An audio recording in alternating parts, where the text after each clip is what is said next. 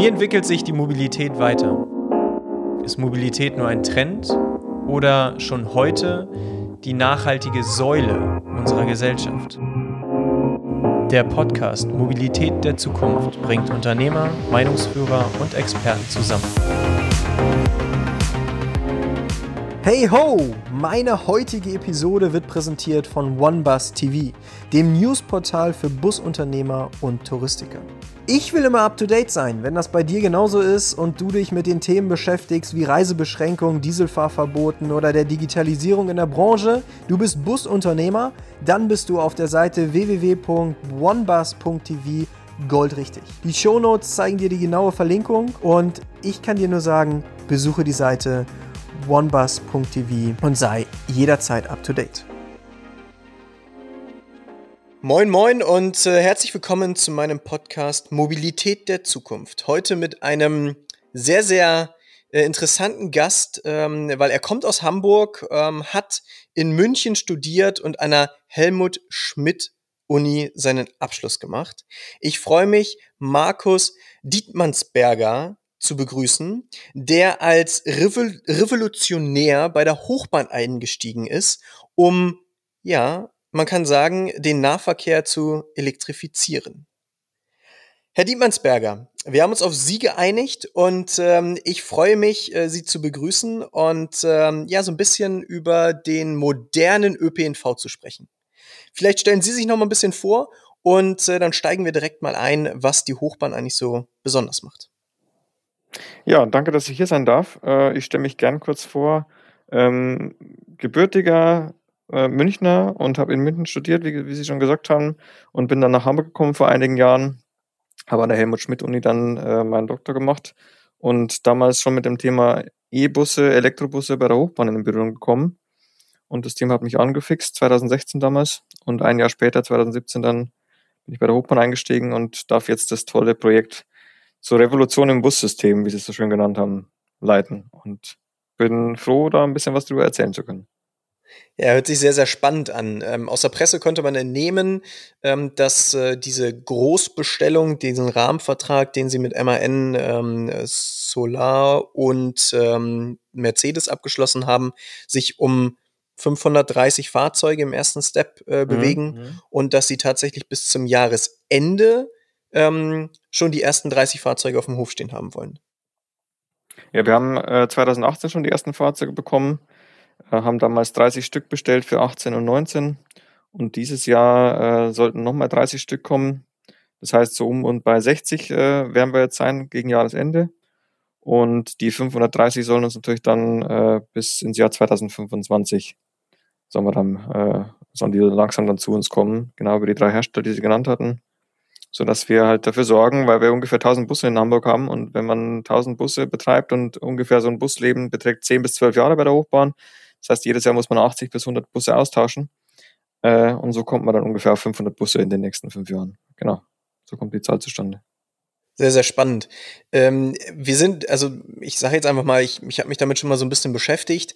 Äh, so ein E-Bus kann ja nicht einfach ausgetauscht werden mit einem Dieselfahrzeug, sondern da steckt ja ein bisschen mehr dahinter. Also einfach nur zu sagen, Plug and Play und ähm, wir tauschen jetzt den einen mit dem anderen Bus und alles ist so wie vorher. So ist es ja nicht. Äh, am liebsten hätten wir es natürlich so, ja, genau. Zumindest äh, für den Busbetrieb und für den Fahrgast wäre es das, das Beste. Deswegen setzen wir alles dran, dass es so wird. Aber ja, äh, natürlich muss man äh, nicht nur den Bus kaufen, sondern man braucht mindestens auch ein Ladegerät dazu. Und äh, wenn man etwas mehr Busse betreibt, also wie gesagt so 1000 Stück irgendwann mal in Hamburg, dann braucht man natürlich die entsprechende IT-Infrastruktur dahinter. Also es muss Managementsysteme geben, die die Busse überwachen, dafür sorgen, dass sie nicht leer laufen, wenn die Fahrgäste da gerade drin sitzen und so weiter und so weiter. Also es ist nicht getan mit einfach nur einem Bus kaufen, ja. Ähm, was ist denn die größte Herausforderung, äh, um, um das tatsächlich so vollumfänglich zu betrachten und äh, umzusetzen, dass es äh, tatsächlich beim, beim Fahrgast dann am Ende eigentlich gar nicht merkbar ist, sondern ähm, ja. wir einfach nur weniger Emissionen in der Stadt haben? Ja, das ist das Traurige. Am besten merkt der Fahrgast gar nichts, dass wir im, im Hintergrund sehr viel Aufwand getrieben haben. Ähm, welche Herausforderung ist die größte? Es kommt auf die Perspektive an. Also ähm, man könnte aus der Sicht eines normalen ÖPNV-Betreibers, also aus der Betriebssicht, sagen, die größte Herausforderung ist klar die Reichweite, Also die Batterien sind heute noch nicht so groß, dass wir einfach einen Dieselbus rausnehmen können und einen Batteriebus reinnehmen, weil die Reichweiten bei 250, 300 Kilometer liegen müssten und da kratzen wir heute ganz knapp dran. Das ist so ein Thema. Ähm, dann Ökoaktivisten würden vermutlich einspringen und würden sagen, ah, die größte Herausforderung ist eigentlich dafür zu sorgen, dass der, der E-Bus am Ende besser ist, nachhaltiger ist als der Dieselbus. Das ist zum einen natürlich die Ökobilanz, weil oft auch postuliert wird, dass die Herstellung von Batterien so viel Strom äh, verbraucht, dass es am Ende gar nicht sinnvoll ist, weil der ja mit Kohlestrom erzeugt wird und so weiter. Das heißt, wir sorgen auch dafür, dass äh, unser E-Bus auf jeden Fall viel, viel, viel besser ist als ein Dieselbus. Oder auch die Sache mit den, äh, mit den Rohstofflieferungen. Das heißt, äh, wo kommen eigentlich die Rohstoffe für die Batterie her? Als äh, Worst-Case-Beispiel wird da immer die Kinderarbeit im Kongo genannt. Das ist ein Thema, eine große Herausforderung, das dem Herr zu werden. Da sind wir auch dran. Und natürlich gibt es diverse technische Herausforderungen, die beiden Systeme irgendwie ans Laufen zu kriegen. Also, also ein neues Fahrzeug, neue Infrastruktur ist genügend technischer Spielraum, der da für Probleme und Herausforderungen sorgt. Das kann ich mir vorstellen. Ähm, gibt es Fahrer, die sagen, nee, also einen E-Bus würde ich gar nicht fahren? Oder sind die Fahrer eher heiß darauf, die neue Technologie zu testen und ein Teil davon zu werden? Ähm, eher zweites. Also ich habe noch keinen getroffen, der sagt, nee, E-Bus würde ich nicht fahren. Ähm, also die Rückmeldungen, die wir aus dem, aus dem Betrieb bekommen, sind auf jeden Fall durchweg positiv. Es ist toll, so einen E-Bus zu fahren, der fährt sich einfach angenehmer, äh, weniger rucklig. Also es ist nicht nur für die Fahrgäste angenehmer, sondern auch für den Busfahrer. Ja. Mhm, stark. Ähm, wenn man, also wie viel Kilometer fährt äh, heute ein normaler Dieselbus in, in einer Schicht oder an einem Tag? Das variiert. Also wir haben Busse, die gehen nur als Verstärker raus, die fahren dann so um 7 Uhr vom Hof und kommen um 9 wieder zurück, wenn die, äh, die Frühspitze durch ist. Äh, die fahren nur 50 Kilometer so im, im, im Dreh, das sind aber die wenigsten. Wir haben aber auch Busse, die auf dem Metrobus-System äh, ja, so 300 bis 350 Kilometer am Tag fahren, also am Stück auch draus bleiben, 16 Stunden oder so, 18 Stunden.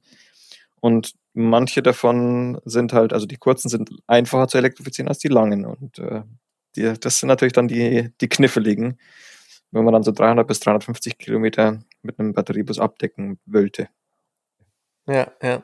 Das, ähm, ich habe mir sagen lassen, äh, dass äh, die Hochbahn da so ein bisschen überrascht wurde, äh, weil sie gesagt haben, naja gut, dann äh, werden wir den Fünferbus jetzt einfach äh, elektrifizieren und ähm, für die, ich sage jetzt eine Zahl, 15 Busse, 20 Busse, die da im Einsatz sind, ähm, stellen wir jetzt einfach äh, 20 äh, E-Fahrzeuge hin. Das ist schon mhm. ein, zwei mhm. Jahre her, als das so getan wurde. Und dann hat man plötzlich gemerkt, oh, ähm, das passt ja gar nicht.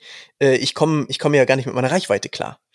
Und äh, solche Herausforderungen, die finde ich spannend, ähm, aber die muss man ja im Grunde genommen auch zulassen. Also äh, das Auto, so wie wir das heute kennen, das war vor 60, 70, 80, 100 Jahren auch noch nicht das Auto, was es heute ist. Also man muss Fehler und man muss so welche Planungshindernisse ähm, äh, vielleicht auch einfach zulassen, damit wir irgendwann dahin kommen, dass wir sagen können, okay, die, der ÖPNV ist tatsächlich elektrifiziert. Oder wie sehen Sie das?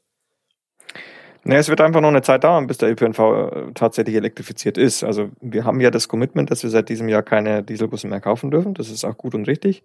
Ähm, gleichwohl ist es auch gut und richtig, dass wir die Busse, die wir letztes Jahr noch kaufen mussten, weil ja jedes Jahr 100 Busse gekauft werden müssen, ähm, dass wir die nicht morgen wegschmeißen, sondern dass wir natürlich die in ein paar Jahre fahren. Alles andere wäre ja Quatsch, auch ökologisch. Ähm, und man muss aber auch so ehrlich sein zu sagen, es gibt halt Fahrzeuge, vor allem die großen, also so ein, die auf der 5 fahren, das sind ja unsere Capacity 21 Meter Busse. Ähm, wir hatten auch mal 24 Meter Busse, äh, die, das ist einfach nicht die Standardware. Ja? Und bis ein Hersteller oder bis mehrere Hersteller die elektrifizieren, das wird einfach noch dauern, weil ein Solo-Bus und 12 Meter Bus, den kauft jedes Verkehrsunternehmen, die 18 Meter Busse vielleicht auch noch.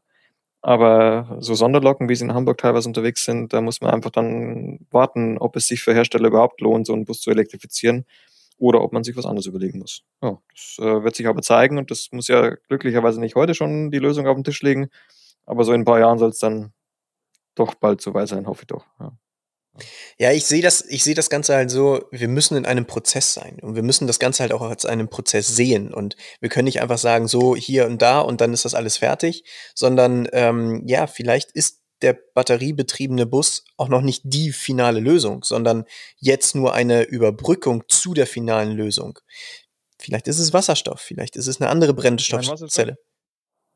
Oder? Ähm, ja, also wird, es wird ja gern äh, Batterie und Brennstoffzelle gegeneinander ausgespielt. Die einen so, die anderen so. Die Jünger der beiden Lager stehen sich auch gerne gegenüber.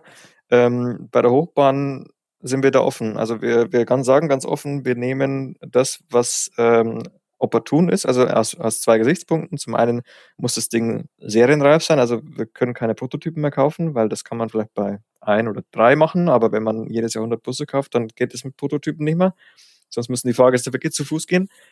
Ähm, und zum anderen muss es aber halt auch, ähm, naja, ähm, es muss geeignet sein für die, für die Einsatzbedingungen. Und wenn wir feststellen, dass wir mit den Batteriebussen die Reichweiten nicht kriegen werden, weil wir halt eben den, wie ich vorher meinte, den Gelenkbus auf der Metrobuslinie äh, mit 350 Kilometern halt mit dem Batteriebus nicht ersetzt bekommen, dann werden wir da auf Wasserstoff gehen. Also wir sind da offen.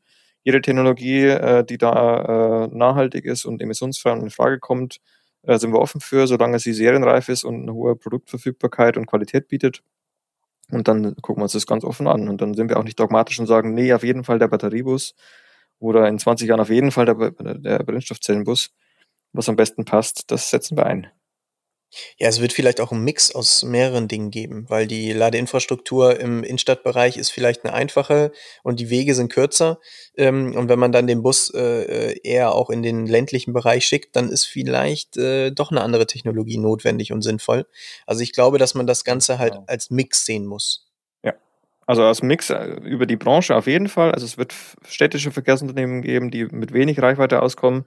Es wird aber auch Verkehrsunternehmen geben und da haben wir ja mit der VAH eine Schwester bei uns direkt daneben, die auch im ländlichen Verkehr unterwegs ist und da wird es im ländlichen Bereich wird sich die Brennstoffzelle auf jeden Fall viel stärker ausbreiten als im städtischen Bereich. Ähm, aber auch bei der Hochbahn, wie gesagt, also wenn wir dann am Ende einen Mix haben, ob der dann 50-50 aussieht oder 90-10 oder was auch immer, das werden wir sehen. Und das wird dann der Preis, die Nachhaltigkeit und äh, die technische Verfügbarkeit zeigen. Mhm, klar. Äh, setzt sich denn die Hochbahn äh, selber die, die Challenge und sagt sich, naja, ich möchte die Produktion der Batterien, die in meinen Bussen verbaut werden, selber mir angucken? Oder geht ihr davon aus, hey, äh, wenn Daimler, wenn MAN oder Solar ähm, das entsprechend verbaut, dann haben die das Ganze für sich gecheckt? Oder ist das eine Challenge, die, die ihr euch auch setzt? Mm, sowohl als auch. Also was die Hochbahn nicht machen wird, ist, wir werden nicht äh, zu den äh, Minen fahren, um da irgendwelche Audits vorzunehmen, um festzustellen, ob da jetzt wirklich in dieser Mine äh, keine Kinder arbeiten oder unter welchen Bedingungen das gemacht wird. Das kann und wird die Hochbahn nicht leisten. Dafür sind wir einfach zu weit weg von der, also in der Lieferkette oder in der äh, Herstellungskette. Was wir aber tun, und äh, da stehen wir am Anfang und es wird auf jeden Fall ein langer Weg sein, den wir da gehen mit den Herstellern zusammen, ist, dass wir unsere Hersteller darauf äh, verbindlich festnageln. Also wir haben jetzt auch in der ersten Ausschreibung die Kriterien angelegt und haben gesagt, wir möchten gerne wissen, wo kommen die Zellen her, äh, wo kommen die Rohstoffe her, wisst ihr das? Wenn ihr es nicht wisst, äh, schlecht. Wenn ihr es wisst, okay, super, kriegt ihr Bonuspunkte für, habt ihr einen Vorteil in der Vergabe. Ja, dass am Ende nicht nur der Preis das entscheidende Kriterium ist oder die Technik, sondern zum ersten Mal jetzt zählt auch mit 10% äh, in die Bewertung rein, äh, wie nachhaltig so ein Bus ist. Und da ist der große Teil auf jeden Fall Wisst ihr, wo eure Rohstoffe herkommen? Was tut ihr dafür? Habt ihr entsprechende, macht ihr selber Audits? Also die Fahrzeughersteller machen das ja teilweise selber. Also es gibt ja da ein paar Player am Markt, die da schon selber auch Audits machen, bis zu den Minen fahren. Das belohnen wir natürlich dann, finden wir super, ähm, weil wir sind zwar in der Position, dass wir es selber nicht tun können, aber wir sind uns der Verantwortung auf jeden Fall bewusst, weil wir wollen keine Bus auf die Straße schicken, wo am anderen Ende der Welt jemand für leiden musste. Und das wollen wir auf jeden Fall minimieren. Und deswegen zwingen wir quasi unsere Hersteller halt am Ende durch äh, harte Gespräche und Verhandlungen und am Ende auch durch den Preis dann dazu, dass sie sich des Themas annehmen und da die Verantwortung auch wahrnehmen. Ja, klar, das ist die Verantwortung, die ähm, ein, ein ÖPNV-Verkehrsbetrieb ähm, hat, wie der, wie der HVV. Ähm, Finde ich schön, dass ihr das so äh, formuliert und äh, euch dafür auch stark macht. Ich glaube, der, der Automobilhersteller, der hat genau das gleiche Interesse. Also von daher muss man da jetzt einfach gucken, was ist praktisch, was ist sinnvoll. Und ähm, von daher ist die, die, ja, wie soll ich sagen, die ähm, Forderung eurerseits äh, da genau richtig. Äh, und die Nachhaltigkeit, da geht's ja nicht immer nur um Treibhausgase und äh, CO2-Ausstöße, sondern da ja. gehört halt der soziale Faktor auch mit dazu. Vollkommen richtig. Mhm, genau. Nur alles besser zu machen hier bei mir ähm, in Hamburg, weil ich hier meine richtigen Fahrzeuge einsetze, aber dafür ein anderes Fleckchen ähm, auf dieser Welt äh, zu einem schlechteren Ort zu machen, ist halt nicht unbedingt ähm, das, was, äh, was wir uns im Sozialverständnis äh, vielleicht wünschen. Ähm, genau. Die die größte Challenge, die ich jetzt so sehe, ist ja im Grunde genommen ähm, die schwierige Lieferbedingung, ähm, die der äh, Automobilhersteller hat. Äh, weil wenn ihr könntet, würdet ihr sicherlich auch 100, 200 oder 300 neue Fahrzeuge einsetzen auf Schlag. Oder ähm, seid ihr ganz froh darüber, dass, dass, die, dass das so ein bisschen gestreckt ist und dass ihr die Möglichkeit habt, das Ganze Step by Step umzusetzen und einzusetzen? Also ich sehe keine Lieferschwierigkeiten. Also klar, jetzt durch Corona hat es den einen oder anderen Hersteller natürlich ein bisschen erwischt. Also Werksschließungen und so weiter sind ja auch im, im Pkw-Bereich durchaus nicht unüblich gewesen. Also da gibt es natürlich Verzögerungen. Aber dass wir nicht in der Lage wären, so viele Busse zu bekommen, wie wir gerne hätten, da, äh, da sind wir weit weg von. Also im Gegenteil, wir haben jetzt mehrere Hersteller und jeder für sich könnte unsere, äh, unsere Fahrzeuganzahl liefern. Warum wir jetzt halt äh, nicht schon im ersten Jahr 500 Stück beschaffen, äh, liegt halt daran, wie ich es vorher gesagt hatte, dass wir über, also jedes Jahr bisher auch immer neue Busse kaufen mussten, damit unsere Flotte halt äh, immer konstant alt bleibt und nicht äh, irgendwann auseinanderfällt. Und das heißt, es gibt jetzt einfach keine Notwendigkeit, jetzt 500 äh, E-Busse zu kaufen, weil so, wir, wir mustern ja jetzt nicht 500 Dieselbusse aus, die erst zwei, drei, vier Jahre alt sind. Ähm, das würde ja jeglichen ökologischen und wirtschaftlichen Sinn widersprechen. Und deswegen ähm, legen wir mit den Beschaffungszahlen für E-Busse genau da, wo wir sein wollen. Und äh, wir werden die auf jeden Fall auch kriegen, weil die Hersteller, jeder für sich schon allein in der Lage wäre, das zu liefern auch. Hm, okay, das ist spannend. Also ich habe mir den Spaß auch mal gemacht. Ich habe auch einen E-Bus angefragt bei Mercedes und da heißt es, dass ich acht Monate Lieferzeit einkalkulieren muss. Die Lieferzeit ist natürlich ein anderes Volumen als der HVV, also brauchen wir jetzt nicht drüber streiten. Ähm, aber acht Monate finde ich halt schon echt wahnsinnig lange. Ja, die Lieferzeiten, die sind tatsächlich lang, also bis zu einem Jahr betragen die tatsächlich. Ist ja auch der hohen Nachfrage geschuldet, die im Markt gerade ist, weil jede zweite Stadt umstellen muss oder will. Ähm, also die Lieferzeiten sind länger, aber es ist nicht so, dass man äh, die Liefermenge dann nicht bekommen würde. Ja. Aber da, wenn, da wir sowieso bei der Opern langfristig planen, ähm, ist es so, dass uns ja die Beschaffungszahlen der nächsten Jahre schon alle bekannt sind und wir das entsprechend anmelden. Und dann bestellen wir und ein Jahr später kriegen wir dann die Busse und das ist für uns auch in Ordnung. Mhm. Ähm, so Fördermittel, Zuschüsse und so weiter ist ja auch gesellschaftlich immer wieder ein riesen diskutiertes Thema. Äh, der HVV, der hat auch, also die Hochbahn, die hat auch ähm, Fördermittel bekommen. Redet mhm. ihr da äh, offen drüber oder ist das eher so ein geschlossenes Buch? Nee, klar reden wir offen drüber. Also die Förderrichtlinien sind ja vom Bund auch veröffentlicht. Also jeder kann ja sehen, was da gefördert wird und äh, wir kommunizieren auch offen, ähm, wie viel Geld wir bekommen haben, wenn wir wieder mal einen Förderschein bekommen. Also das ist, das ist kein Geheimnis. Und ähm, also wir nutzen Fördergelder für unsere Fahrzeuge. Da hat, haben diverse Ministerien ja jetzt entsprechende Fördermittel in den letzten Jahren auch bereitgestellt. Also jeder unserer neuen E-Busse ist quasi äh, durch einen Fördertopf gefördert worden. Bei der Ladeinfrastruktur sieht es ähnlich aus. Also auch da gibt es ähm, Förderquoten dafür, die auch öffentlich bekannt sind. Und das ist überhaupt kein Geheimnis. Also beim Bus ist es so, wir kriegen 80 Prozent der Mehrkosten gefördert. Das heißt, äh, das, was ein E-Bus mehr kostet als ein Dieselbus, davon müssen wir 20 Prozent zahlen und den Rest zahlt ähm, dann der Fördergeber. Und bei der Infrastruktur ähm, werden uns 40 Prozent der Kosten erstattet. Und das sind aber auch notwendige Fördermaßnahmen, weil äh, wären diese Fördergelder nicht da, würde die Umstellung für viele Verkehrsunternehmen und auch für uns äh, schwerer zu stemmen sein. Äh, sie würde langsamer vonstatten gehen. Wir hätten natürlich ein viel größeres Risiko. Das heißt, man müsste allein schon aufgrund des Risikos langsamer umstellen, um erstmal zu gucken, ist es denn die richtige Technologie, stimmt die Qualität und so weiter. Ähm, also die Förderungen sind auf jeden Fall notwendig und sinnvoll, um vielen Verkehrsunternehmen das auch zu erleichtern und umzustellen. Ja, also auch wenn wir öffentliche Hand sind, äh, ist es auf jeden Fall eine sinnvolle Sache und hilft uns auch, ähm, systematisch und schneller umzustellen. Und das wollen am Ende hoffentlich alle. Mhm, das sehe ich genauso. Also ich würde das äh, so unterschreiben, weil letztendlich, wenn diese Fördermittel nicht da wären, ähm, dann wäre, wären diese Mehrkosten im Grunde genommen äh, dem Fahrgast zu Last zu legen. Hm, das kann man so nicht sagen. Das kann man so tatsächlich nicht sagen. Also sozusagen die, die nächste HVV-Preiserhöhung quasi äh, geht zu 80 Prozent auf den E-Bus. Das, also das äh, mitnichten so, um Gottes Willen. Nein, also ähm, wir sind ja Eigentum der Stadt Hamburg. Also unsere Aktie der Hochbahn AG liegt quasi beim Bürgermeister im Büro. Und äh, natürlich muss die Stadt Hamburg für unser Defizit oder über unseren Überschuss äh, ausgleichen. So. Und in den letzten Jahren waren wir immer mit einem sehr hohen ähm, Deckungsgrad. Also wir haben wenig Verluste gemacht und im ÖPNV-Sektor geht es ja nie äh, mit Gewinnen. Ähm, und wenn wir jetzt quasi die Fördermittel vom Bund bekommen, ähm, entlastet es ja die Stadt Hamburg auch, dass quasi diese Mehrausgaben für Infrastruktur und für Fahrzeuge nicht nur in Hamburg anfallen. Aber äh, wir legen nicht die Mehrpreise für den E-Bus eins zu eins auf die HVV-Kunden um. Da, äh, da sind viele, viele Filter dazwischen. Das entzieht sich auch meiner, meiner Kenntnis, was da genau ähm, ja, aber das ist eine ganz klare Aussage. Das ist ja auch gut so. Ja. Ähm, vielleicht können Sie uns noch mal einen ganz kurzen Abriss geben. Was kostet ein normaler Dieselbus ähm, im Vergleich zu einem zu einem ähm, geförderten oder also plus die Fördermittel ähm, eines mhm. Elektrobusses? Ähm, also wenn man mal die Förderung außen vor lässt, weil das am Ende muss es ja die öffentliche Hand bezahlen, entweder die Hamburger oder die Deutsche, dann sind wir bei Mehrpreisen vom größer Faktor 2 auf jeden Fall. Also wir sind schon Richtung Faktor 3.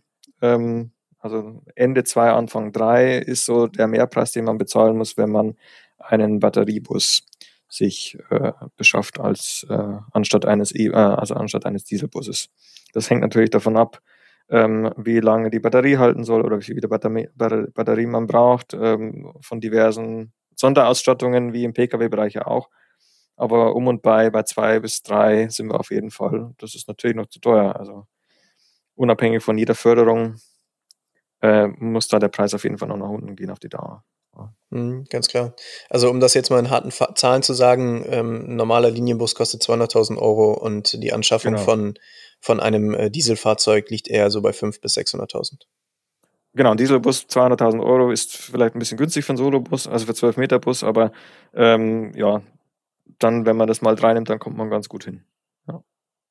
Ja. Das ist schon eine harte Investition, die man da so tätigt. Aber ich glaube, da sind wir uns alle einig. Ähm, wir müssen bereit sein, ähm, Veränderungen hinzunehmen und wir müssen bereit sein, halt auch Investitionen in die Hand zu nehmen, um ähm, unseren Kindern und den Generationen danach eine Welt zu übergeben, die halt uns so heute bekannt ist und die den, ähm, den nächsten Generationen halt auch so zur Verfügung gestellt werden soll.